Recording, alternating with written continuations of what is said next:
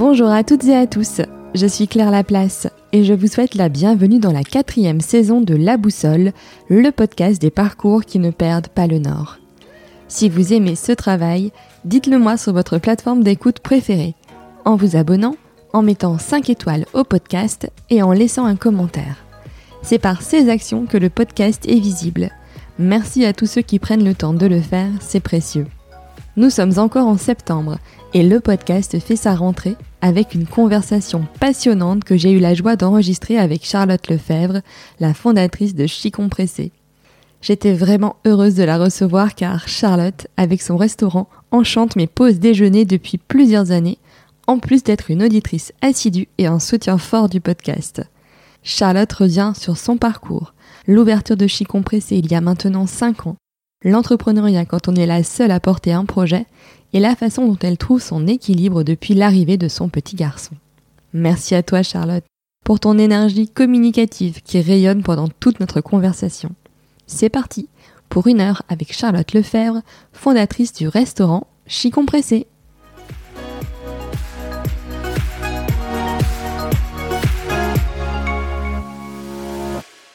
Salut Charlotte Salut Claire Merci de me recevoir. Bah, merci à toi d'avoir accepté mon invitation.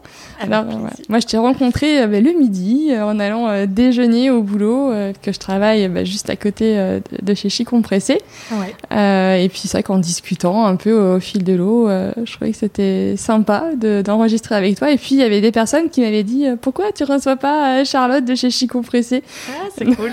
qui m'ont envoyé des petits messages et tout dans les idées d'invités. Donc donc c'est cool, je suis ravie de te recevoir, Charlotte. Bah, plaisir partagé. Euh, alors peut-être, est-ce que tu peux d'abord te présenter pour ceux qui ne te connaissent pas? Alors je m'appelle Charlotte, j'ai 35 ans. Euh, je suis la fondatrice de Chicompressé que j'ai ouvert il y a 5 ans, à fêter nos 5 ans la semaine prochaine, en juillet là, 2022. Euh, je suis lilloise d'origine. je suis partie quelques temps pour faire mes études. J'ai vécu un peu à l'étranger aussi, aux États-Unis, au Mexique. et je suis la maman d'un petit garçon de 10 mois. Euh, du coup, euh, ce qui est mon premier bébé humain, mais mon deuxième bébé. Parce que bah oui.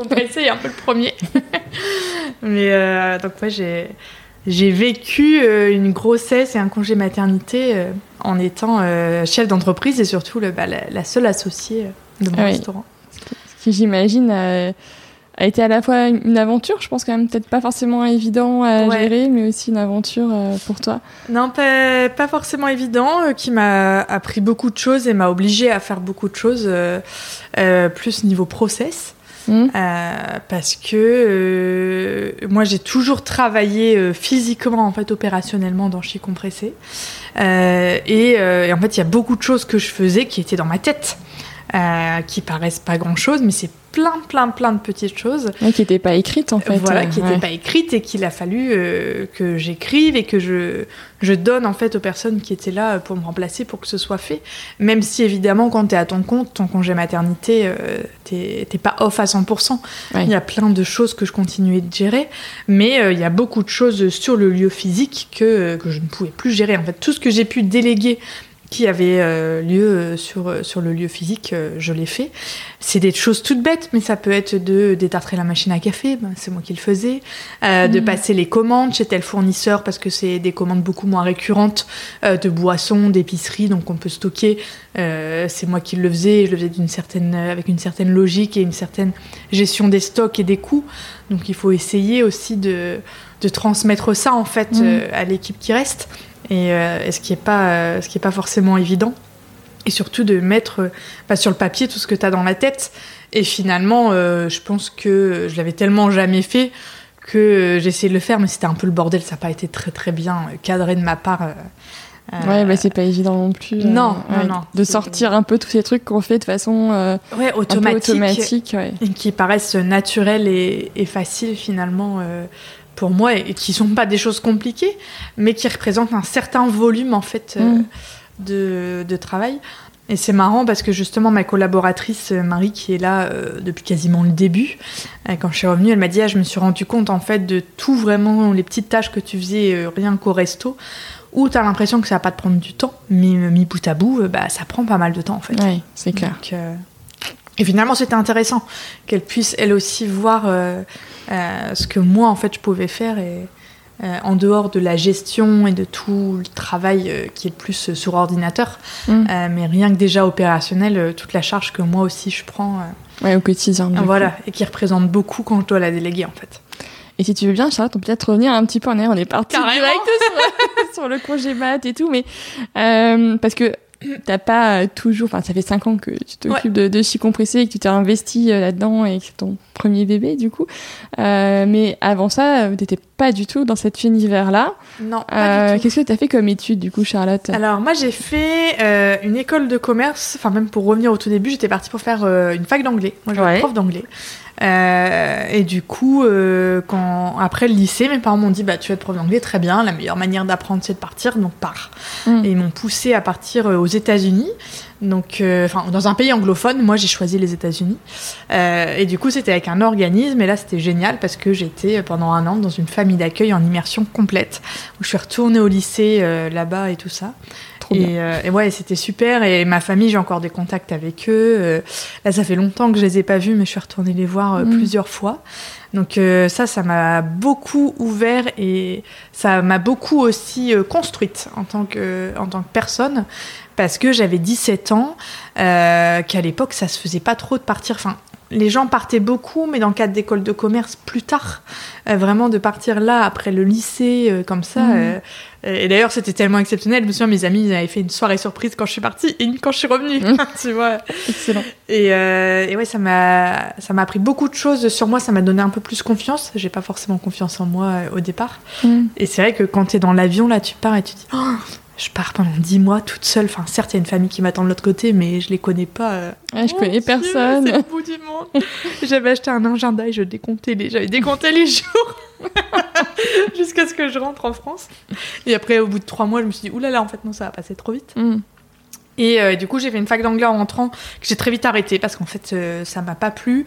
Et euh, je me suis rendu compte que j'avais pas envie d'enseigner à des élèves en fait qui peut-être n'en auraient rien à foutre.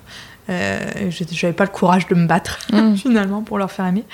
Et là, euh, bah, je me suis posé beaucoup de questions. Et, euh, et finalement, on, on est quand même, et surtout, je m'en suis rendu compte aux États-Unis, dans un système en France très théorique où on t'apprend pas à aller chercher ce que t'aimes vraiment. Alors moi, Ouais. j'étais assez théorique. Enfin voilà, les cours, euh, j'aimais bien. J'étais pas la meilleure de ma classe, mais ça passait, ça passait bien. Et, euh, et en fait, là, je me suis retrouvée en mode, mais qu'est-ce que j'ai envie de faire de ma vie? J'en Mm. sais rien. Et puis on nous apprend pas à réfléchir comme ça en Non. fait, euh, à se poser, euh, c'est quoi mes options, Ouais. peut-être que je prends un peu de temps pour réfléchir. euh, Alors qu'aux États-Unis, c'était tout l'inverse. En fait, par an, tu as deux matières obligatoires. Donc, moi, dans l'année où j'étais, c'était histoire et anglais, donc anglais équivalent de notre français. à nous. mhm. Et après, tu choisis absolument tout. Donc, j'ai fait de la céramique, j'ai fait de l'écriture créative, j'ai fait du sport, j'ai fait de la psycho, t'en as qui font de la musique. Et en fait, les Américains sortent de- du lycée, ils savent pertinemment ce qu'ils aiment et ce qu'ils ont envie de faire. Et même dans leurs études supérieures, ils peuvent choisir un master de droit et un mineur de euh, psycho, enfin, ils peuvent faire un peu ce Mm. qu'ils veulent. Et, euh, et c'est vrai que c'est la grande force, je trouve, de ce système-là, c'est que, euh, voilà, on t'apprend à, à tester plein de choses et puis et à pouvoir aller, en fait, dans les milieux que t'aimes et dans lesquels Ouais. t'es bon. Et ça, on- beaucoup moins en France. Mm. Et, euh, et finalement, la fac aussi, moi, me convenait pas. J'ai besoin d'être assez cadré. Euh, la fac, ça va bien, je trouve, à des gens qui sont très disciplinés. C'est pas mon cas. Moi, je, je, je suis pas très disciplinée. Euh, et, euh, et du coup, euh, en fait, en, en faisant différentes recherches, je me suis dit que bah, le commerce, finalement, euh, ça m'intéressait pas mal. Ouais. Sauf que bah, j'avais fait un bac littéraire. Ouais. Donc, euh, bah, bifurquer dans le commerce quand t'as fait un bac littéraire, c'est pas facile. Mm. Euh, Je confirme parce que j'ai fait la même chose. Donc du coup, voilà. euh, voilà. ça te ferme beaucoup de portes. Et donc finalement, j'ai fait une école qui s'appelait l'ESPEM à l'é- à l'époque, qui s'appelle BBA EDEC maintenant. Ouais. C'était la post-bac en fait de l'EDEC. Et après, j'ai rejoint en cinquième année l'EDEC. D'accord. Du coup, j'ai fait, suite à l'EDEC, j'ai fait un stage de fin d'études de- d'assistante chef de produit à la Française des Jeux, qui s'est bien passé. J'y suis restée trois ans et demi. Ok. Et, euh, et c'était mon expérience avant d'ouvrir chez Compressé. D'accord. Et donc, qu'est-ce qui fait qu'à un moment, tu te dis, euh, j'ai envie de faire autre chose ou ce que je fais, c'est pas exactement ce que j'ai envie de faire ou... Euh, je savais depuis mes études que je, je voulais créer ma boîte à un Ouais. moment. Euh, je savais pas dans quoi, donc je me suis, je me suis même pas posé de questions, mais je testais pas mal de petits trucs. Les- le milieu des startups euh, me plaisait beaucoup. Mhm. Et, euh, et je me souviens déjà quand j'étais euh, à la Française des Jeux, euh, j'adorais rencontrer des gens qui créaient leur business et tout. Euh, tu vois, quand on m'en parlait, je les contactais pour qu'on aille manger ensemble alors que je les connaissais pas. Mais enfin, j'adorais ce milieu-là. ça me fascinait un petit peu. Et je participais, les decks organisaient des rendez-vous une fois par mois sur l'entrepreneuriat. Donc Mhm. j'y allais. enfin, vraiment, j'adorais euh, ce truc de créer sa boîte. Et, euh, et quand j'ai rencontré mon mari, euh, s'est posé la question de revenir à Lille. Euh, on l'a fait, lui, il a très vite trouvé du boulot. Et je me suis dit que c'était le bon moment, en fait, euh, pour me lancer. J'avais euh, 29 ans à l'époque. On n'avait pas d'emprunt, pas d'enfant. du coup, bah voilà, c'était le moment idéal. Si ça marchait pas, j'aurais perdu de l'argent, mais je mettais pas vraiment en péril des choses à côté. Oui, construit de la famille, machin, Voilà. ouais. Et j'ai commencé à réfléchir à, à mon idée. Enfin, j'ai eu la chance, mais c'est venu un peu facilement et tout Mhm. seul. Parce que de mon expérience en fait personnelle, à la Française des Jeux, on n'avait pas de cantine. Tous les midis, on allait chercher à manger à droite à gauche et on se retrouvait au bureau euh, pour manger ensemble avec mes collègues. Et je me suis dit, bah, en fait, j'ai envie de, de créer ça à Lille, euh, la possibilité de euh, bien manger rapidement. Parce que moi, euh, étant de l'autre côté, j'avais pas le temps de me faire à manger euh, le Ouais, soir, je le faisais pas.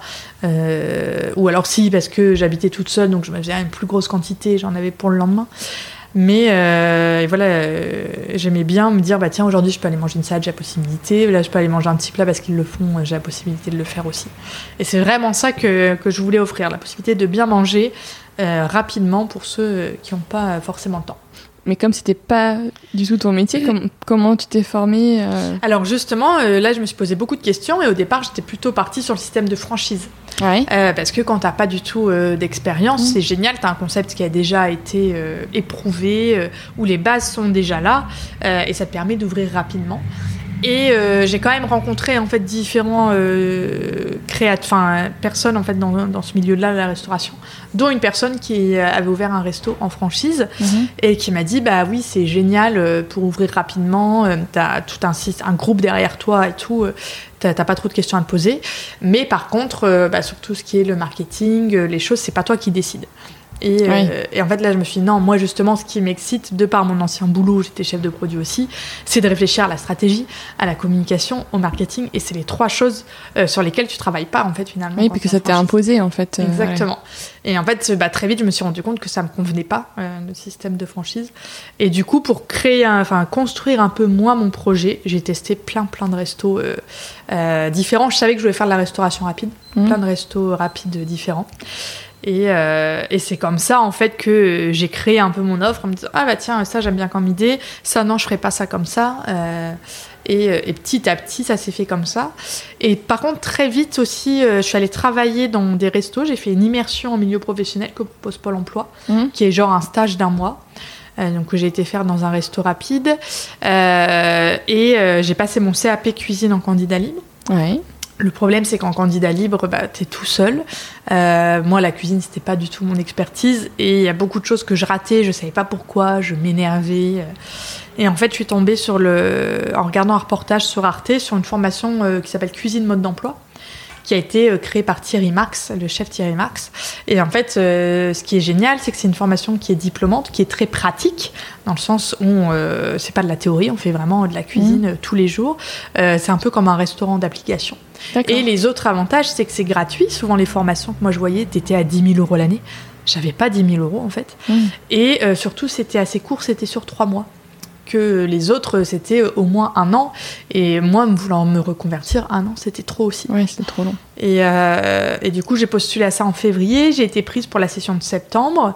Et, euh, et entre-temps, euh, j'ai trouvé un boulot de six mois euh, dans un restaurant rapide euh, pour me faire la main. Et ça, ça a été hyper formateur. Mm. Euh, parce que je me suis vraiment rendu compte du matériel dont j'allais avoir besoin, de une personne, ce qu'elle peut accomplir euh, en combien de temps. Et, euh, et franchement, je peux que recommander aux gens qui veulent se lancer dans la restauration, pour qui c'est une reconversion, d'aller euh, d'aller travailler en fait euh, dans d'autres restos avant d'ouvrir le sien, parce que Pour se moins, rendre compte des- aussi, ouais. et ça te donne des bases solides. et vraiment, du coup, je me souviens très bien quand j'ai ouvert chez Con, je me suis dit, ouais, il me faut un four, il me faut une cellule de refroidissement, il me faut tel frigo. Je savais à peu près, en fait. Ouais, tu savais où t'allais. euh, Ouais, au niveau des équipements, euh, Mm. j'avais une bonne idée, donc, euh, Donc ouais, ça, ça, ça a été top, plus sur le côté vraiment restauration. Et aussi quand je me suis rendu compte que j'allais pas pouvoir ouvrir tout de suite parce que ma formation, bah, c'était six mois plus tard. Euh, je me suis dit ok, j'ai quand même envie d'optimiser ce temps-là. Euh, j'aime bien écrire, j'aime bien bah, rencontrer euh, les gens qui créent leur business. Et j'avais créé en parallèle un blog euh, qui s'appelait Chicon Choc sur lequel je parlais de mes bonnes adresses créées Mm. par des indépendants. Et en fait, c'était génial parce que donc je testais moi vraiment euh, sans me présenter en fait en Ouais. tant que cliente euh, comme tout le monde. Et puis après, je l'ai contacté si ça m'avait plu en mode bah tiens, j'aimerais bien faire un article sur vous. Et je l'ai rencontré. Et en fait, ce qui était super, c'est que ça me permettait aussi de parler de mon projet et du coup euh, de bah, de créer des liens, il me filait des bons conseils et tout ça. Euh, et, euh, et ouais, enfin moi j'adorais. Et d'ailleurs, je faisais pas que des restaurateurs, c'était vraiment tout type d'entrepreneurs. Mm.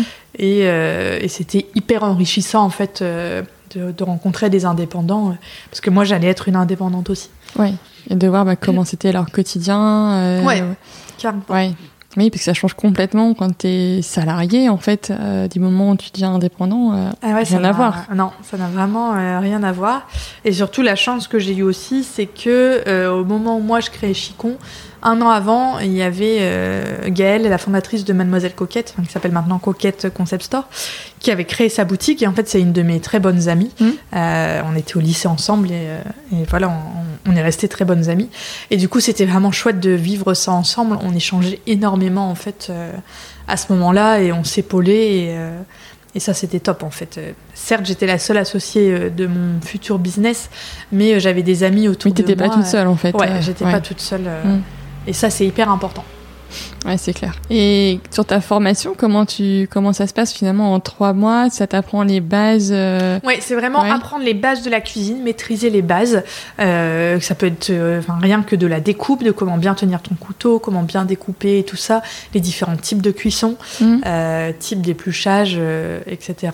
Et en fait, ce qui est pas mal, c'est que le midi, il y a des groupes qui viennent manger.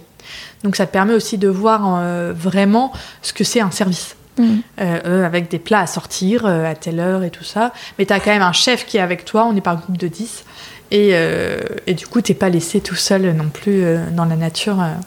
Donc, donc ça, c'est bien d'avoir le chef aussi qui est là bah, derrière euh, pour nous seconder. Et en fait, surtout, on est 10, mais euh, il y en a que 3 qui s'occupent vraiment du service pendant, euh, pendant le, le déjeuner. Donc ça tourne en fait Mhm. Ok.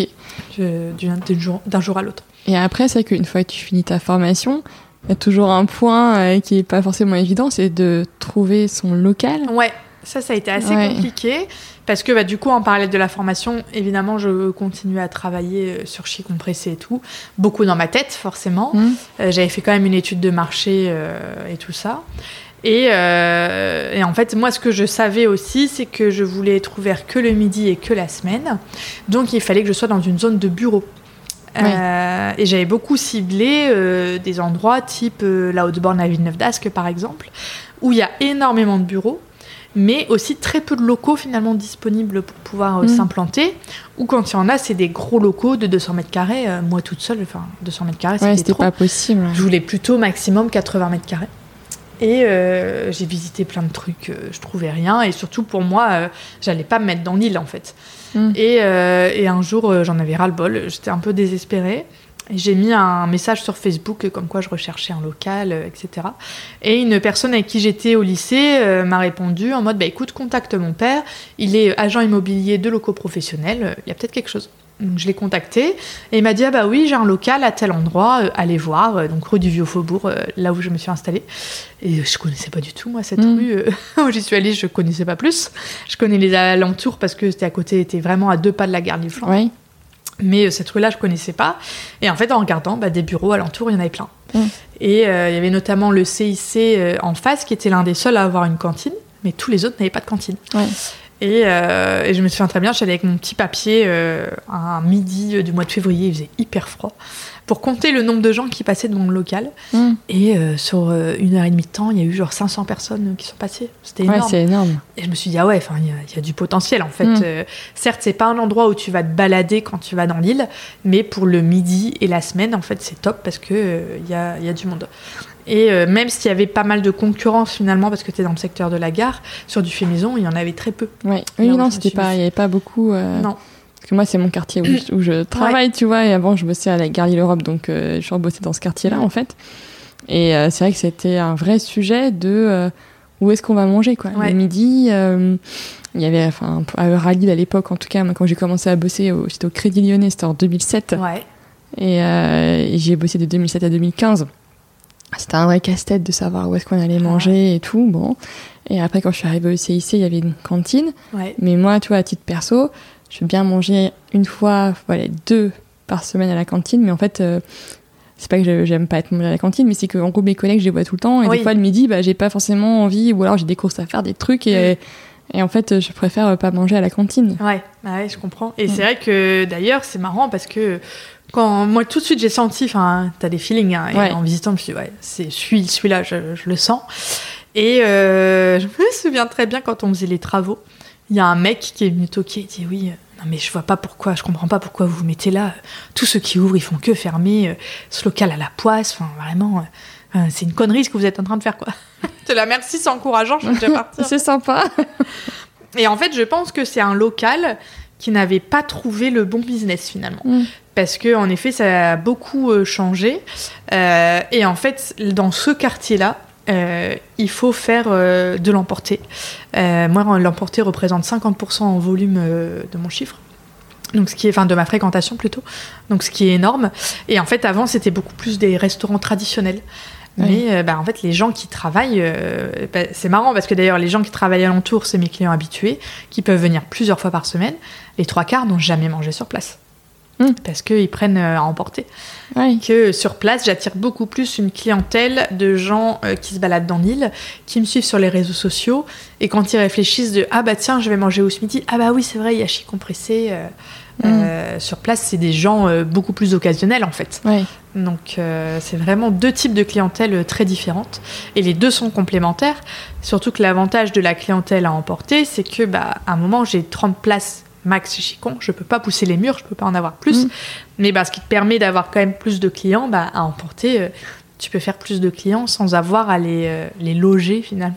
Ouais, t'as pas besoin d'avoir trop de place, euh, ça passe quoi. Du coup, Donc c'est vraiment ce business model-là, je pense qu'il fallait dans ce local-là. Mm. Et ouais, je pense que c'est un local qui n'avait pas trouvé son business model finalement. ouais, pas exploité à son potentiel. Ouais, exactement. Et à l'inverse, euh, moi je suis fermée le soir et j'ai bien vu le quartier euh, le soir quand on faisait les travaux et tout ça. C'est le quartier de la gare qui reprend ses droits. Enfin, ça redevient Ouais. craignos en fait comme fréquentation. Oui. Donc, euh, et c'est ça aussi, les restos qui étaient implantés là avant ouvraient le soir, ouvraient le week-end, mais ça s'y prête pas du tout. Non, non, c'est. ouais. Si la, la clientèle, on va dire, cible, elle est, euh, elle, est pas là, elle est pas là le soir et Non. le week-end, quoi. Ce qui m'arrange très bien. C'est qui est bien aussi d'avoir ce- ces soirées, Voilà. ces week-ends, c'est bien euh, aussi. même si j'avais décidé que je voulais pas dès le départ, au moins il n'y a pas de regret de dire Ah ouais, mais bon, quand même, si j'ouvrais le soir, ça marcherait bien. Non, Non, ça ne marcherait pas. ouais. Donc, euh, donc c'est parfait.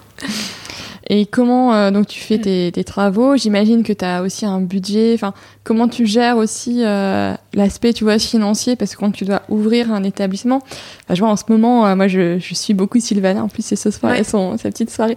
Euh, et en fait, c'est vrai que tu vois, moi, pourtant, qui ai travaillé sur des dossiers de financement, plutôt d'entreprise, pas forcément de, de pro, mais je me rends compte de tout ce que c'est. En fait, comme elle parle beaucoup de ses coulisses et tout, je me dis waouh, tu dois ouvrir un ouvres en fait un, un restaurant. Mm. euh, il y a quand même énormément euh, de coûts, Ouais. d'investissements. Enfin, euh, toi, comment t'as géré ça du Eh coup ben, je me souviens très bien. Mon père m'avait filé sa carte métro, parce qu'il avait une carte métro. Et comme je savais à peu près, de par mes expériences, l'équipement qu'il me fallait, je suis allée chez Métro et j'ai relevé les prix de tout ce que j'avais besoin en termes Mm. d'équipement. Donc, si je dis pas de bêtises, ça faisait une enveloppe de 30 000 euros au mois. Et, euh, et après, avec euh, le cuisiniste aussi par lequel je suis passée, euh, il m'a un peu aiguillée. Et, et après, le comptable, en fait. C'est beaucoup aussi. Alors, certes, quand je suis allée voir le comptable pour faire mon prévisionnel, tu lui dis quand même la, la majorité des coûts. Mais, mais lui a un peu plus l'habitude. Et moi, la chance que j'ai eue, c'est que le local, quand je l'ai visité, était vide. Donc, j'ai pas eu à reprendre ni de fonds de commerce et il n'y avait pas de droit au bail non plus. Ah oui, ça fait une euh, économie. euh, Ouais, ouais. ça, c'était euh, c'était des belles économies euh, Mm.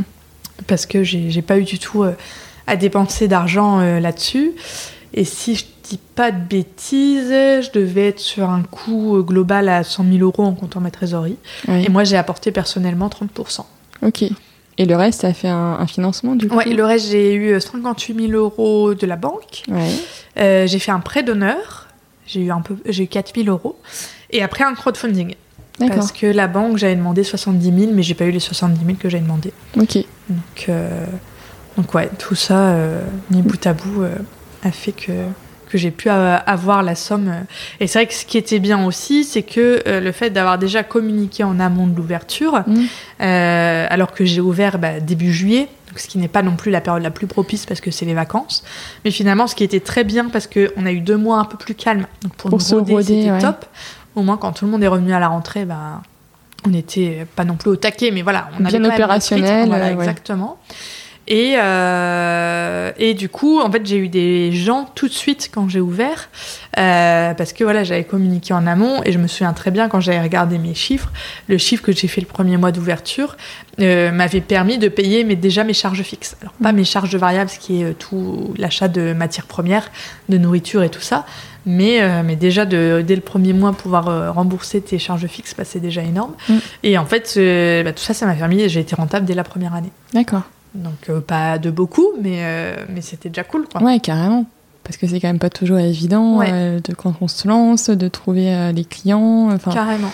Mm. Et, et ce que j'ai fait aussi, parce que je voulais pas non plus, à, à l'inverse, avoir trop de monde au début, parce que je me souviens euh, de l'impertinente. Alors, je, je me compare pas à eux du tout, hein. Euh, ils avaient beaucoup plus communiqué que moi, mais vous avez toujours dit euh, la première journée, c'était la folie, on a eu un monde de dingue, c'était l'enfer, on a fini la vaisselle à 4 heures du matin. ouais, je me rappelle de ça. Et, euh, et ça a un côté flippant aussi, le fait d'avoir Ouais. vite du monde et de se développer vite. D'ailleurs, quand moi j'écoute beaucoup de podcasts, les startups qui se développent très vite, en fait, elles le disent, c'est aussi un danger de se Mm. développer très vite parce qu'il faut pouvoir suivre le rythme et c'est pas évident. Et, euh, et, et du coup, j'ai pas non plus, ça n'a pas été non plus été la folie. Donc ça a été crescendo. Et oui, et du coup, en fait, ce que j'avais fait, c'est que les trois premiers jours, j'ai ouvert sans rien dire à personne. J'ai pas communiqué sur le fait euh, d'ouvrir. Ça a juste été en fait les gens euh, qui se baladaient devant. Mm. Donc ce qui était bien parce que moi, ça m'a permis aussi d'aller parler avec ceux qui étaient là après le service, savoir ce qu'ils en avaient pensé et de faire plein de petits ajustements euh, avant la vraie ouverture trois jours plus tard Ah oui. Plein de choses auxquelles euh, j'avais pas pensé, même si j'avais fait un repas test euh, la veille euh, de cette ouverture avec bah, tous ceux qui m'avaient filé un coup de main euh, pour Chicon, où je leur offrais le repas, mais je leur faisais vivre l'expérience comme s'ils étaient des clients finalement. Mais ouais, même s'il y avait eu ça, c'était bien aussi d'avoir trois jours de plus. de, tu vois, genre, ah bah ça, il nous manque cette information, on n'a pas bien compris et tout ça. Mm. euh, donc ça, c'était bien. Et après, tu changes en fait tous les jours? Fait, c'est pas. Ouais. ouais, ça, ça change tous les jours. Euh, Ça, au c'était un- départ, on changeait pas le menu tous les jours. On le changeait toutes les semaines. Ouais. Euh, parce que les premiers mois aussi, t'as pas le rythme que t'as après. Euh, Ouais. t'es- Même si c'est toi qui as organisé la cuisine, tu cherches tous les trucs, quoi. Tu, tu sais pas. Donc au début, on changeait toutes les semaines. Très vite, on changeait toutes les semaines, mais du mercredi au mardi.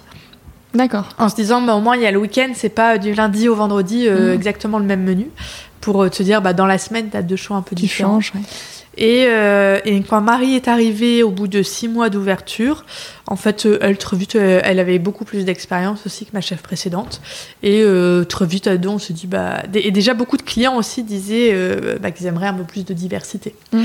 Et à partir du moment où on a changé tous les jours, là, on a vu les gens revenir beaucoup plus. Oui, parce que finalement, ils étaient certains de pas avoir la même chose. Ouais. Et même si notre principe de buffet au, poids fait qu'un jour tu peux prendre un peu de quiche, un peu Mm. de salade et le lendemain autre chose, euh, bah, en fait t'aimes pas forcément tout ce qui est proposé non plus. Donc euh, et ouais, on a vraiment vu un changement à partir du moment où on a changé euh, le menu tous les jours. Et c'est vrai que dit de l'extérieur ça peut paraître compliqué, mais ça va, c'est pas si compliqué que ça finalement, parce que t'as vraiment les produits de saison. Et euh, bah, en fait, on se dit, ok, bon, bah là, on a ça dans le frigo, qu'est-ce qu'on peut faire avec ça Mm. euh, Et j'avoue qu'on on sait rarement trois jours avant ce qu'on va faire la- à la fin de la semaine. Ouais, après, c'est un euh, petit peu de suspense pour tout le monde, en fait, du coup. Ouais, exactement. Parce que c'est vrai qu'il y en a beaucoup qui nous disent, mais comment vous organisez Vous faites vos, vos menus vachement à l'avance Et en fait, pas forcément, pas tant que ça. Et après, il y a beaucoup de choses qui reviennent. C'est-à-dire, par exemple, les lasagnes, c'est un plat qui marche très bien. on va facilement en faire euh, deux à trois fois dans le mois, mais euh, espacé euh, bah, Mm. de plusieurs jours, donc c'est pas gênant. Et euh, en plus, les lasagnes, on en fait toute l'année, mais l'été, on va en faire aux courgettes, et puis l'hiver, on va en faire au potimarron. Et, euh, et si un jour on a fait les lasagnes végétariennes et qu'à côté c'était du pulled pork, et ben deux semaines après, on va peut-être refaire les lasagnes, mais à côté, ça va être un autre plat. Donc Oui. il y a aussi, une, on a une base de plats qu'on refait euh, Oui, qui font régulièrement. un forme de roulement. Sauf Ouais. les cookies. Ouais, les cookies, c'était pas prévu au départ d'ailleurs, euh, ça a été un roulement aussi sur les cookies. Et en fait, ça arrivait plusieurs fois que les gens viennent, ah vous avez des cookies, ben non pas aujourd'hui, et puis repartaient. Mmh. On s'est dit, bah merde, c'est un peu con. on perd des clients. euh, et du coup, là, on s'est dit, bah non, les cookies, il faut qu'on en fasse tous les jours. Et il y a trois plats comme ça qu'on fait tous les jours. C'est les cookies, la quiche. Euh, parce que pareil, ça, la quiche, c'était au menu du premier jour. Et en fait, quand tu es sous forme de buffet au poids où tu peux prendre une part de quiche et plein d'autres trucs, bah ça plaît bien. Et, euh, et les gens adorent notre quiche. Et, euh, et la mousse au spéculoos. Comme le cookie, c'est un dessert que quand ils en ont pas, ils sont là. Bah, il n'y a pas de mousse au spéculoos aujourd'hui Donc, c'est c'est les trois, les trois trucs récurrents, enfin, qui sont là tous les jours. Mm. Au menu. Et, et donc pour revenir à, à ton congé mat, parce Ouais. que c'est vrai que c'est un, un moment qui est pas forcément euh, facile. Donc quelque part, toi, c'était quand même un peu installé dans, dans Chez Compressé. Ouais, ça faisait euh, bah, trois ans et demi. Ouais. Euh, Et, euh, et surtout, ce qui était plutôt pratique pour moi, c'est que je suis tombée enceinte en novembre 2020, donc en plein deuxième confinement. ouais. Donc, tout le début de ma grossesse, enfin, jusqu'à mon congé mat, j'ai eu un rythme très cool parce que euh, on était fermés sur place. Les restaurants ont été fermés pendant six mois euh, jusqu'au mois de mai sur place. Ouais. Donc nous, on est resté ouvert à emporter, mais c'est vachement plus cool en fait quand t'es Mm. ouvert à emporter. Euh, Déjà, on bossait pas le lundi parce que le lundi c'était mort, il y avait personne. Donc on bossait que 4 jours euh, par semaine sur 5 et, euh, et sur un rythme beaucoup plus cool. T'as pas toute la vaisselle à faire quand tu fais que de l'emporter. Ouais. Et, euh, et c'est vrai que du coup, bah, j'ai eu toute une grossesse euh, sur un rythme physique vachement plus euh, light que euh, ce que j'avais euh, connu avant. Mm. Donc euh, j'ai limite été moins fatiguée enceinte que, Quand en normal. Ouais, qu'en temps normal. Et, euh, et donc, ouais, chez Compressé était déjà bien installé, les habitudes étaient déjà bien installées. Et surtout, moi, quand je suis tombée enceinte aussi, euh, j'étais plus en cuisine. Parce que les deux premières années, j'étais en cuisine avec ma chef. Il faut Mhm. qu'on soit deux en cuisine. Mais ça faisait un an que je m'étais faite remplacer en cuisine pour pouvoir, moi, développer en fait tout le reste, bosser sur l'administratif, plein de Mhm. choses qui demandent beaucoup de temps, en fait. Et euh, qu'avant je faisais après le service. Mais euh, bah, après un service de 7, enfin, 7 heures, parce que nous, on- tu travailles pendant 7 heures vraiment, Mm. même si le service du- dure qu'une heure et demie, tu es sur les rotules en fait. Oui. Après, il faut retrouver de l'énergie pour se remettre sur en plus Ouais. des tâches qui sont pas forcément toujours. euh, bah, c'est pas que c'est pas passionnant l'administratif, mais c'est qu'il faut quand même une certaine motivation pour Ouais. euh, s'y mettre. Bah, il en faut tellement que tu vois, la première année, ma compta, je l'ai faite bah, au bout d'un an. D'accord. Ouais. Voilà, c'est- ne faites pas ça, c'est une très mauvaise idée. Parce que pour revenir en arrière. euh, Ouais, c'est chiant, mais, euh, mais ouais, pendant un an, j'ai mis ça de côté. Hmm. Euh, Et donc, euh, donc t'es plus en, en cuisine. non. Euh, comment tu gères le fait de, de trouver aussi ben, une personne qui te remplace pour la partie en salle, je pense, du coup? Comment Ouais, tu en fait, il y a finalement eu deux personnes qui m'ont remplacée parce que euh, il y en avait une qui du coup était vraiment euh, sur le poste plus cuisine, etc. Ouais. Et quelqu'un en renfort en fait pendant le service, Mhm. euh, parce enfin sur juste trois heures par jour en fait euh, pour l'encaissement, l'accueil client et Ouais. tout ça, parce que euh, on avait maintenant on a atteint des volumes où euh, à deux c'est vraiment compliqué. Mhm. Là on l'a refait pendant trois mois et demi euh, parce qu'on a eu du mal à recruter euh, quelqu'un suite au départ de la précédente personne. Euh, C'était vraiment chaud. Ouais. Franchement, euh, t'es cuit quoi. C'est Ouais, c'est hyper intense, du coup. Ouais, et- et t'es que dans l'opérationnel tout le temps. euh, t'as pas le temps de, de te poser pour dire bah tiens développer de nouvelles recettes et tout ça. Mm. Donc euh, là on le voit, ça fait un mois, un peu plus d'un mois qu'on est trois. euh, c'est génial quoi. Ça change la vie. Et, euh, et donc ouais deux personnes euh, qui sont arrivées au mois de mai. Euh, je les ai formées pendant deux à trois semaines. Donc, Ouais. Finalement euh, c'était un peu stressant parce qu'il fallait quand même vite que je les forme. Parce que moi j'accouchais euh, mi-août. Mhm. Et du coup, à partir de début mi-juin, je crois, j'y suis plus allée physiquement sur place. Par contre, je continuais à beaucoup bosser sur tous les à côté et tout ça. Et il y a vraiment deux temps finalement à mon congé mat où euh, tant que je n'avais pas accouché, c'était finalement assez facile euh, parce que s'il y avait besoin, je pouvais y aller aussi pour les dépanner euh, sur un truc. Je me souviens, on avait eu un moment une panne de machine à café, j'ai pu y aller et tout ça, et, j'avais du temps pour bah, gérer tout ce qu'il y avait à gérer à côté. À partir du moment où j'avais accouché et que j'avais mon bébé qui en plus faisait pas vraiment de sieste et tout ça au départ, ah là ça a vraiment été chaud. Et, et c'est là où j'ai commencé finalement à voir les limites d'être le seul associé. Mm. Euh, jusqu'à maintenant, ça me dérangeait pas du tout d'être toute seule. Euh, au contraire, ça m'allait très bien. J'étais très heureuse euh, d'être toute seule. J'aurais pas été contre m'associer avec quelqu'un, mais j'ai pas trouvé. Enfin, je l'ai pas cherché non plus, mais j'avais pas la, la personne. Pas fait, c'était pas grave en fait. Voilà, c'est ça. Et surtout que moi, je... ce qui était sûr, c'est que je voulais pas m'associer avec des proches, que ce soit de la famille, des amis. Et du coup, la personne idéale pour moi, c'était quelqu'un avec qui j'avais déjà travaillé, avec qui je m'entendais bien, et qui je travaillais bien, mais euh, qui n'était pas non plus un ami. Mm. Et cette personne-là, bah, elle n'existait pas. Et, mais bon, ça a, ça a bien roulé. Et c'est vrai qu'à partir du moment où j'ai accouché, je me suis dit, ah ouais, s'il y avait quelqu'un, une deuxième personne qui avec qui j'étais associée, sur qui je pouvais me reposer à 100%, euh, ça ferait du bien. Parce que euh, finalement, moi, je devais accoucher le 19 août, j'ai accouché le 23. Euh, et je suis restée une semaine à la maternité. Quand je suis rentrée euh, à la maison, Chicon réouvrait deux jours après. Waouh! Et euh, le premier jour, elles ont eu des conneries de panne, de machin. Puis elles m'appellent après le service pour me dire ça. Et puis en plus, moi, avec toutes les hormones, les trucs, j'étais juste là, mais je, sais pas et je m'en fous. J'ai d'autres choses à gérer. je, peux rien, faire. Quoi. Et ouais. Et c'était, je me souviens très bien, j'ai raccroché, j'ai fondu en larmes et mon mari m'a dit mais c'est pas grave tout. Je dis oui je sais mais là j'ai pas envie de gérer ça en fait. Enfin, je j'ai pas la tête à ça. Ça fait une semaine euh, qu'on a notre bébé seulement. Euh, et, euh, et ouais là ça m'a pas mal manqué.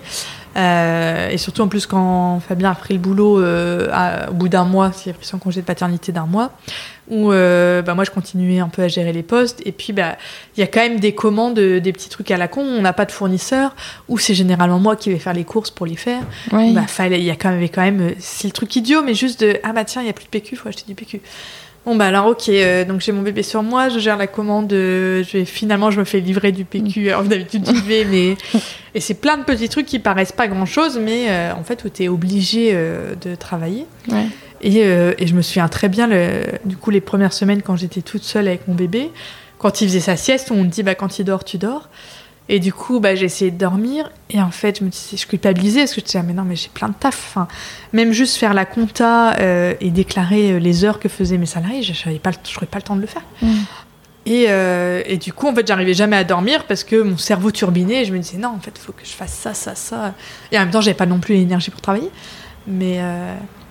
Ouais, là, ça m'a. obligée, hein. en fait, t'avais pas vraiment d'autre choix que de quand même ouais. travailler, même, si, enfin, même si c'était vraiment, évidemment beaucoup moins qu'en temps normal, mais il y a des tâches que tu pouvais pas déléguer en ouais, Exactement, et c'est vrai que j'ai mis, euh, tu vois, j'avais des demandes de, traiteurs, de trucs, ou même juste de fournisseurs qu'il fallait qu'on se rencontre, et par contre, ça, j'ai tout décalé à décembre. Mm. Je dis non, jusqu'à décembre, je vois personne, enfin, je, je fais pas de rendez-vous pro, je suis en congé maternité, donc, euh, donc non. Et, euh, et c'est vrai que depuis que j'ai repris et tout ça, Là, euh, bah voilà, au bout de 5 ans, tu te dis un peu, bon, comment on se développe? Qu'est-ce qu'on fait? Mm. euh, Ouvrir un deuxième toute seule, je n'en sens pas l'énergie. Et c'est vraiment là maintenant où je commence à sentir que, ouais, avoir finalement un associé, euh, ça pourrait être bien, parce que c'est vrai qu'il y a une expression qui dit que j'ai eu du mal à comprendre pendant longtemps de tout seul on va plus vite, mais à deux on va plus loin.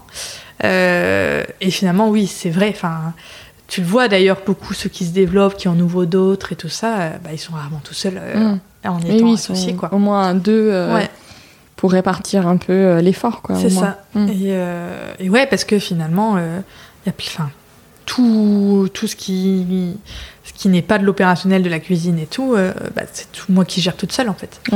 Donc maintenant, ce qui est pas mal aussi, le fait d'être trois, je m'octroie une journée en fait où je n'y vais plus parce que quand j'y suis, je vois toujours ah bah tiens il y a ça à réparer, et puis il y a ça à faire, et puis il y a ça et euh, il y a toujours plein de trucs à faire en fait, plein de petites tâches mm. qui fait que je peux pas me poser sur un vrai sujet où je dois réfléchir.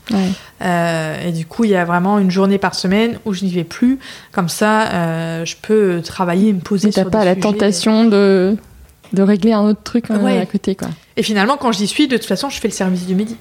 Oui. Donc que là, c'est, j'ai vraiment toute une journée devant moi où, où je peux travailler sur, bah, sur le développement et, est-ce qu'on et rien que juste de bah, mettre le nez dans tes chiffres et, euh, et ça, tu vois, j'ai eu le temps de le faire que au bout de trois ans, Mm. où euh, je me suis rendu compte d'un truc tout bête que notre chiffre d'affaires augmentait, mais euh, on vendait pas plus de boissons. Et du coup, bah voilà, tu sais, moi ça m'intéresse de me poser, de me dire, ok, bah quelle stratégie on peut mettre en place pour euh, vendre plus de boissons, qu'est-ce qui fait que ça se vend pas et tout ça. Mais euh, bah faut avoir le temps en fait de, de faire ces trucs-là et quand tu es tout le temps dans l'opérationnel, euh, t'as pas le Ouais, temps c'est pas faire. possible, tu peux pas prendre le recul euh, Ouais. nécessaire en fait. euh. Puis t'as toujours des imprévus en fait finalement de bah, peut-être quelqu'un qui est malade ou bah, quelqu'un que t'avais embauché puis finalement qui s'en va. Mm. du coup t'es c'est jamais stable. Et d'ailleurs j'en parlais avec plein de restaurateurs euh, à un moment là où moi justement je recrutais puis il y en a qui me disaient oh bah nous ça va et tout. Et là je les ai revus récemment ils m'ont dit bon bah ça y est la période où euh, c'est bon j'avais une équipe stable elle est finie parce que un tel démissionne pour tel truc euh, un tel s'en va. C'est mouvant en fait. Mm. Donc ça, je pense que c'est le béaba d'une entreprise. Mais euh, ouais, parfois, t'aimerais bien partager ça avec quelqu'un. Ouais. C'est couper les, enfin pas forcément couper les responsabilités, mais être à deux à porter le truc. Mm. En fait. Et là, je commence à sentir que ça me manque un peu. Et du coup, t'as envie de, trouver quelqu'un d'autre, un associé Bah, je sais pas. tu- J'avoue que je suis un petit peu perdue en ce moment. c'est un peu la réflexion. euh, Ouais, parce que trouver quelqu'un d'autre, bah, c'est la même réflexion qu'au départ, en fait. Bah oui. de comment tu trouves, et en- encore plus difficile, comment t'intègres quelqu'un à un projet qui existe déjà. mm. Donc, qui euh, partagent euh, une certaine vision commune aussi, Ouais. euh, mais qui apportent aussi des choses différentes. C'est ça, et qui est pas mal incarné par moi aussi. Mm. Euh, donc, euh, donc ouais, c'est. Je sens que c'est la période où je me pose des questions. D'accord. Bien. Où ça t'emmène euh, ouais, où ça m'emmène, mais. euh, Mais ouais, finalement, ça- c'est vrai que je trouve ça fou de me dire, ça fait déjà 5 ans, quoi. Mm. Euh, on n'a pas l'impression, parce qu'on a eu deux ans de Covid euh, un peu compliqués. Ouais. Mais, euh, mais ouais, ça va faire 5 ans. Et, euh, et un autre sujet, c'est quand on est indépendant, et, ça j'en ai parlé avec euh, bah, pas mal de, de personnes dans le podcast, c'est aussi c'est le fait de gagner sa vie. En fait, euh, ce que c'est que c'est important, c'est quelque chose. euh, bon, l'argent en France, euh, on sait que c'est pas toujours évident, mais néanmoins, c'est quand même important d'en gagner parce Ouais. que accessoirement, on peut avoir des loyers, des prêts, des trucs à payer. Carrément. euh, Peut-être envie de partir en vacances, euh, voilà. Et toi, euh, au niveau de t'y compresser, est-ce qu'en est à quel moment t'as pu te, te payer? Alors, je crois que je me suis payée au bout d'un an. Euh, j'avais calculé, j'avais un an de chômage. Non, j'avais un peu moins. Je crois que quand j'ai créé, j'avais 10 mois de chômage. Mhm. Mais je m'étais quand même dit, je me paye pas pendant un an. Donc, il y a eu deux mois où je me suis pas du tout payée. Là, ça a été un peu chaud. Et oui, on a fait des choix personnels. C'est-à-dire que euh, juste avant que je crée, on habitait dans le Vieux-Lille. On a déménagé euh, pour payer moins cher en loyer, parce qu'on on payait assez cher. Après, mon mari, lui, a un CDI à côté. Mhm. Avec un emploi stable, il n'est pas euh, indépendant avec moi, donc euh, il y a quand même la stabilité de son revenu à lui. Et quand j'ai commencé à me payer, les deux premières années, je crois que j'ai pris 800. La troisième, euh, enfin la quatrième plutôt, j'ai pris 1000 et maintenant je me paye 1250. Ok. Et, et après, est-ce que je peux passer sur Chicon légalement Je le fais. Mm. Donc il y a 1250 plus les avantages à côté. D'accord. Donc euh, ce qui est pas énorme. mais, euh, mais voilà, jusqu'à maintenant, moi, ça, ça me passionnait d'être chef d'entreprise. Donc, euh, et là, c'est vrai que c'est ça aussi le- la difficulté du moment, c'est que en ce moment, toutes nos charges augmentent. C'est c'est un truc phénoménal, que ce soit les matières premières, Mm. l'électricité, les charges rien que de notre comptable qui augmentent, donc, bah, qui te le répercute derrière. Enfin, et moi, pour l'instant, je n'ai pas augmenté mes prix. Et euh, là, il y a aussi, il va falloir que je me pose de me dire, ok, est-ce qu'on est encore suffisamment rentable euh, finalement euh, sur nos prix à nous? Euh, Est-ce qu'il va falloir faire quelque chose euh, ou pas? Euh, et, et ouais, il y, a- il y a ces difficultés là aussi de dire, bah, pour l'instant, c'est difficile aussi de m'augmenter parce que on n'est plus rentable comme on pouvait l'être avant.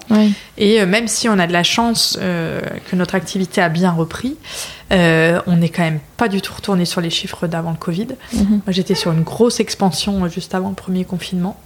Euh, et, euh, et surtout bossant avec les entreprises, même si tous sont revenus travailler sur place, ben, en fait, tous ont gardé au moins un jour de télétravail par semaine, quand avant, ils n'en avaient pas.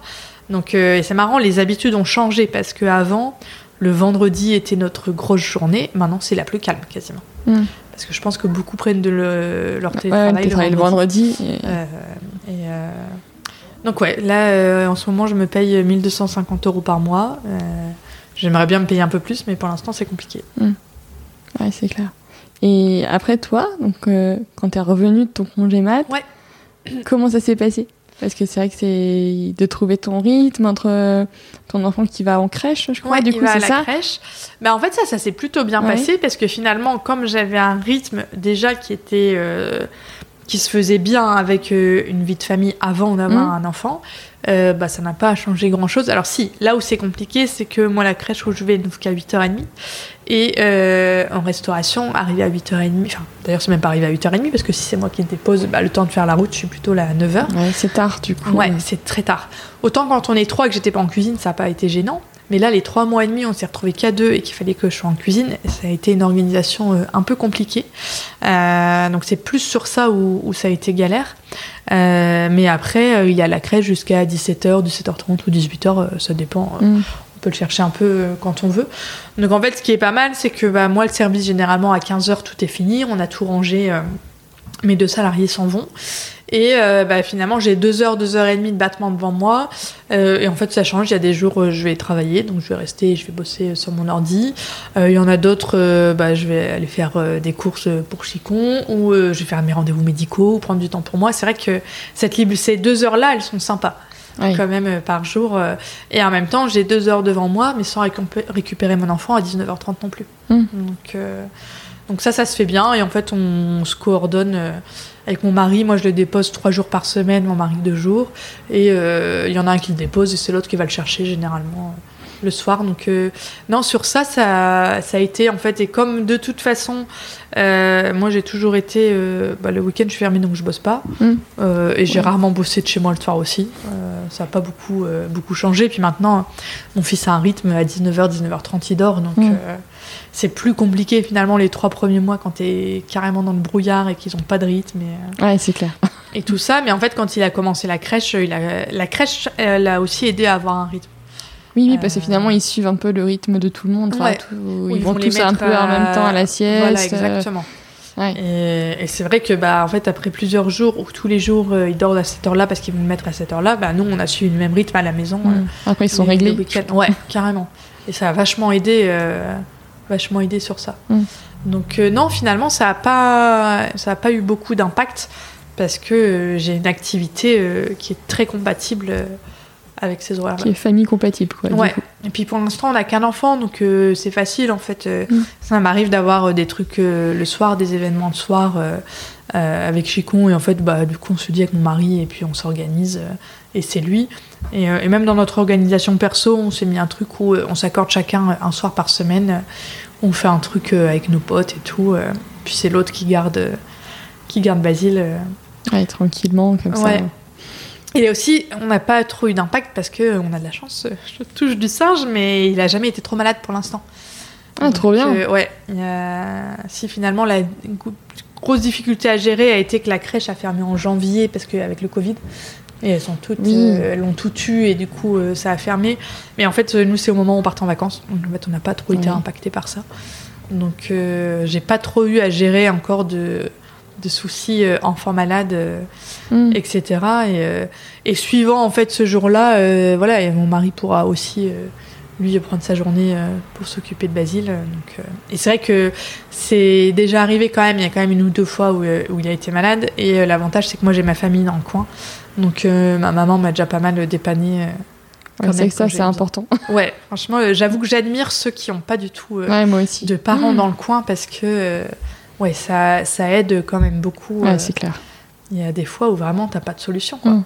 Oui. Donc, Ouais, et puis t'as pas de choix. Enfin, Mm. tu peux pas, peux Ouais. pas le laisser tout seul. Bah non, tu peux pas se gérer. c'est ça, ça marche pas. Donc, euh, donc non, ça a pas changé grand chose dans mon organisation. Et après, le fait euh, ben, d'avoir ton, ton entreprise, de chef d'entreprise, tu as aussi des problématiques euh, RH à Ouais. gérer et euh, de recrutement. De... Toi, comment tu, comment tu gères du coup cet aspect-là? Alors ça, c'est pas euh, évident Parce que finalement, euh, tu te rends compte dans le management qu'il faut euh, s'adapter à chacun Mhm. et que tu peux pas manager chacune de tes personnes de la même manière. Euh, en fait, bah, chacun a sa personnalité et euh, il faut un peu s'adapter. Euh, c'est vrai que moi, c'est pas une partie que je trouve évidente. Euh, sur le recrutement aussi dans notre secteur, c'est devenu de plus en plus compliqué Mm. malgré le fait que euh, moi je propose des horaires cool parce que euh, mes salariés font 8h-15h du lundi au vendredi, qui bossent pas le soir et pas le Oui. week-end, ce qui est assez rare euh, dans ce Mm, mm. secteur-là. Euh, malgré ça, là vraiment cette année, ça a été très compliqué de recruter. Euh, bah, ça m'a mis, ça m'a pris trois mois quand avant c'était assez facile. Et j'ai reçu beaucoup de candidatures, mais beaucoup de gens qui voulaient se reconvertir, qui n'avaient pas du tout d'expérience. Et moi, j'ai quand même besoin de quelqu'un qui ait un peu d'expérience. Mm. Donc, et en en parlant vraiment autour de moi avec tous les restaurateurs, c'est un, un sujet partagé par tout le monde en ce moment. C'est très, très, très compliqué. Ouais, Euh, c'est un secteur depuis le, le Covid, en tout cas. euh, déjà avant, Avant, euh, c'était déjà compliqué, Ouais. mais surtout après, surtout ceux qui ont des horaires, euh, enfin, qui ouvrent le soir, enfin bref, euh, voilà. Mais euh, ou le week-end aussi, c'est vrai que c'est pas toujours évident. Ça. Mais euh, mais là, euh, c'est vrai que Bah, je me dis quand même qu'il doit que- y avoir autre chose parce que moi j'étais enfin beaucoup partie sur cette problématique-là Ouais. de oui bah en fait ceux qui bossaient dans ce secteur-là depuis le Covid veulent plus bosser le soir et le week-end. On bosse pas le soir et le week-end. Ouais. Pour autant j'ai quand même eu du mal à recruter. c'est le secteur euh, Donc, totalité, euh, la res- les métiers de la restauration Ouais. qui, qui sont des métiers. Bah, c'est vrai que c'est pas, c'est peut-être. Est-ce que c'est plus exigeant, est-ce que c'est plus Mm. difficile euh, que d'autres? Mais on voit que dans la restauration, dans le bâtiment, enfin en gros tous les secteurs. euh, faut être endurant physiquement ouais. hein, quand même. On fait un métier physique, Mm. euh, on est 7 heures debout. Moi je le vois à la fin de la semaine, j'ai une fatigue physique que j'avais pas du tout quand je bossais derrière un bureau. bah oui. C'est complètement différent. Et voilà, après, il y a eu aussi beaucoup de, de pourparlers euh, au niveau politique, en mode de, oui, mais il faut augmenter les, les salaires et tout ça. Euh, moi, je demande que ça, mais en fait, les charges patronales sont aussi hyper élevées. Mm. Et, euh, et en fait, on ne coule pas sur l'offre. Enfin, de toute façon, moi, dans mon équipe, je suis celle qui me paye le moins. Donc, euh, finalement, tu multiplies par deux un salaire entre ce que tu donnes à ton salarié, mais ce que ça te coûte réellement. ça te coûte, ouais, c'est clair. Ouais, donc, donc oui, c'est moi j'aimerais bien aussi euh, augmenter les salaires. D'ailleurs, je l'ai fait euh, sur, euh, sur Marie qui est là depuis longtemps. Mais, euh, mais bah, derrière, on a des charges patronales qui sont énormes. Quoi. Mm. Donc, euh, et c'est ça moi, qui- voilà, qui m'embête un petit peu aussi, c'est que je trouve on, on tape beaucoup sur les patrons en mode Ah, les méchants patrons et tout, machin. Bah non, en fait. Bah oui, non, non, mais après, en fait, on peut pas généraliser euh, le truc. euh, Ouais. Tu peux pas dire euh, tous les patrons ou tout machin. Enfin, Sans mettre plein les poches. ouais, quoi. non, non. Alors que C'est- pas vrai. Je veux dire, combien il y en a qui se payent pas ou qui se payent très Ouais. peu, euh, qui, enfin, voilà, c'est pas. En fait, il y a pas une généralité à faire euh, sur les les employeurs ou les patrons, euh, les indépendants de façon générale. quoi. Ouais. Et c'est vrai que du coup, sur le recrutement, bah, les profils qui ont fait euh, la formation cuisine mode d'emploi comme moi j'ai fait, finalement, c'est des profils que j'aime bien parce que euh, même si c'est que euh, trois mois de formation, ils ont quand même des bases Mm. et surtout ils ont des automatismes parce que c'est ça aussi pour travailler en cuisine, il faut quand même être dynamique et rapide. On a déjà fait faire des essais à des gens euh, quand on les avait rencontrés, on s'était dit ah super, super bonne énergie et tout, mais bah, la personne n'est pas assez dynamique euh, physiquement et en fait ça marche pas. Mm. Il faut euh, et c'est marrant parce que euh, je m'en étais rendu compte déjà en étant salarié et encore plus depuis que, que j'ai ma, ma boîte. C'est un milieu où au bout de 5 minutes euh, d'essai, tu sais si la personne ça va le faire ou pas. Ah ouais, c'est fou Ouais. ça. Tu sais pas l'expliquer pourquoi, Mm. mais tu le sais. Oui, t'as un truc euh, d'alchimie, Ouais. d'intuition, euh, c'est bon, ça passe ça casse. Quoi. Sur l'énergie, en fait, euh, tu le sens. euh, Mm. et, et ouais, il faut être, faut être endurant, faut avoir une bonne condition physique pour faire ce métier-là. Ouais, c'est clair. Et toi, en plus, maintenant, tu, tu, tu proposes une formation, c'est ça? Il y a, Ouais. ouais, pour ceux qui veulent se lancer, euh, tout plaquer pour lancer son resto. Voilà, exactement. Comment c'est venu, ça, du coup? Euh, en fait, moi, c'est bah, comme je disais toujours, j'adore les projets des gens. Ouais. Euh, Enfin voilà, rencontrer des, des entrepreneurs, euh, j'adore ça, ça m'excite tout le temps. Et euh, j'ai souvent parlé sur les réseaux sociaux aussi de mon quotidien euh, de chef d'entreprise, et je recevais euh, énormément de messages en mode ah c'est super, est-ce qu'on pourrait se voir pour boire un café, est-ce que j'aimerais me reconvertir, etc. Euh, et en fait, j'ai pas le temps malheureusement Ouais, de faire ça parce que voilà, ça te prend facilement deux heures. Euh, mais c'était frustrant de ne pas pouvoir le faire parce que bah, j'aime bien. Et, euh, et un midi, en fait, euh, je vais déjeuner euh, avec bah, Léa Tout le Monde, qui est la femme de César Tout le Monde, le cofondateur du comptoir volant qui lui déjà, quand j'avais créé Chicon, euh, je le connaissais euh, de loin, mais euh, m'avait envoyé un message en mode ouais, si t'as des questions, t'hésites pas, c'est pas facile de se lancer, surtout tout seul, donc vraiment pas de problème, tu m'appelles, je t'aide, il n'y a pas de, y a pas de souci. Et c'est vrai que j'ai découvert un milieu très solidaire dans la mmh. restauration quand j'ai monté mon resto, donc ça c'est vraiment chouette. Et voilà, et je discute avec elle et je me dis bah, bah Ouais, je me suis toujours dit plus tard, qu'est-ce que je ferais euh, si je fais plus chicon? Et c'est vrai que bah, faire du consulting sur des petits entrepreneurs, euh, j'adorerais ça et tout. Et me dit, bah écoute, c'est marrant, euh, César s'est fait approcher justement par un organisme de formation aux futurs restaurateurs. Lui aussi, il a vachement cette appétence-là, mais il n'a pas envie de le faire tout seul, il cherche un binôme. bah, je lui en parle quand je rentre.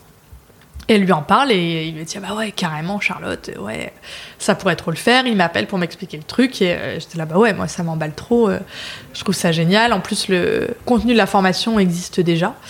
Et, euh, et, du coup, euh, on a décidé d'être tous les deux les mentors lillois finalement, parce mhm. que eux, euh, Service Compris existe déjà à Lyon et à Paris, et ils voulaient euh, bah, se développer sur l'île. Du coup, ils cherchaient bah, deux restaurateurs entrepreneurs sur l'île. Et, et, du coup, on fait la formation à deux, donc qui est une formation en fait de, il y a deux jours de workshop en présentiel sur bah, différentes problématiques de créer ton resto, de faire le business plan, quelle offre solide, quelle offre liquide euh, proposer, euh, l'emplacement, comment trouver son emplacement, etc.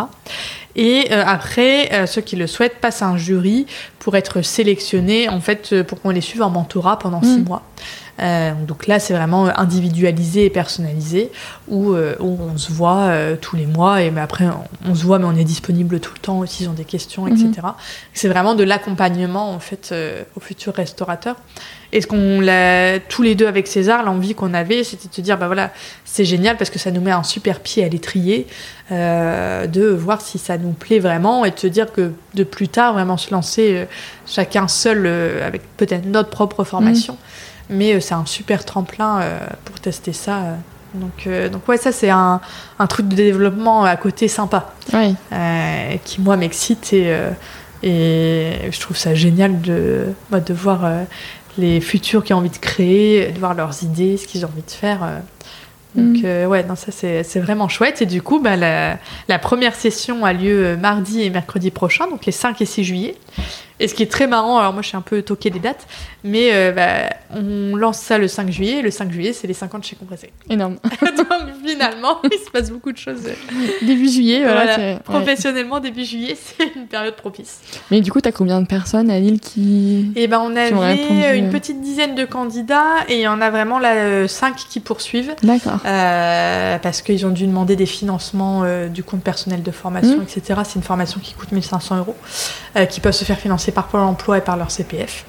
Euh, et, voilà, après, je pense aussi la période de début juillet euh, fait que tu es peut-être un peu moins dans une énergie aussi de, de travail. Euh, oui. Mais comme ça, c'est un bon rodage aussi de commencer avec une, une, petite, une plus petite, équipe, équipe ou classe, ou je sais pas comment on peut appeler ça, mais, mais comme ça. Exactement. Donc, donc, non, j'ai hâte. Là, on est justement dans la phase où on, peaufine toutes les présentations et tout mm. ça. Donc, euh, donc non, c'est cool.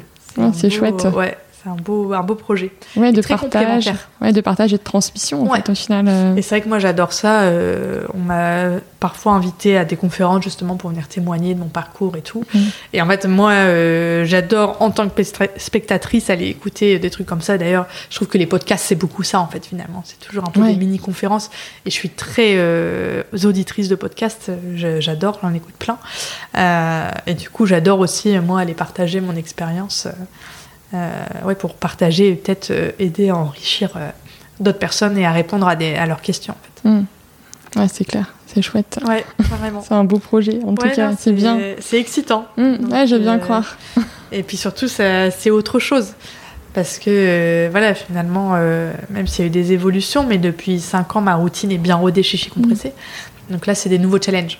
Ah, génial. Donc c'est chouette. Trop bien. Carrément. je regarde un petit peu le chrono. On est à 57 minutes, donc on est parfaitement bien. Alors, en plus, toi, tu es une auditrice du podcast, alors tu connais mes questions, euh, mes questions de fin, euh, de fin ah d'épisode. Ouais, bah, en plus, j'y ai même pas réfléchi. Eh ben voilà, tu sais, alors du coup, en plus, je les ai même pas envoyées, tu vois. Je me suis dit, euh, bon non, Charlotte, elle les connaît, c'est bon. Ah tu vois, j'ai pas réfléchi pour autant. Et bah du coup, je te pose les trois petites questions de fin. Euh, donc ce podcast, c'est la boussole. Ouais. Donc la boussole, ça indique le nord et donc l'étoile polaire. Et que c'est une notion qui me tient vraiment à cœur.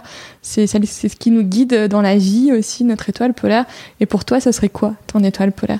Bah, pour moi, ce serait surtout de s'écouter, en fait, et, euh, et d'essayer de surmonter ses peurs pour vraiment euh, faire ce qu'on a envie de faire Mm. et, euh, et de pas se retrouver. Moi, c'est un peu un truc qui me guide, en fait, finalement, de me dire, ok, je m'imagine à 85 ans, vraiment à la fin de ma vie, et me dire, euh, ok, si j'ai pas fait ça, est-ce que je vais le regretter? Oui, Mm. en fait, si je le regrette, il faut que je le fasse. Ouais. Et je savais que monter mon entreprise faisait partie des choses où si je le faisais pas, j'allais le regretter.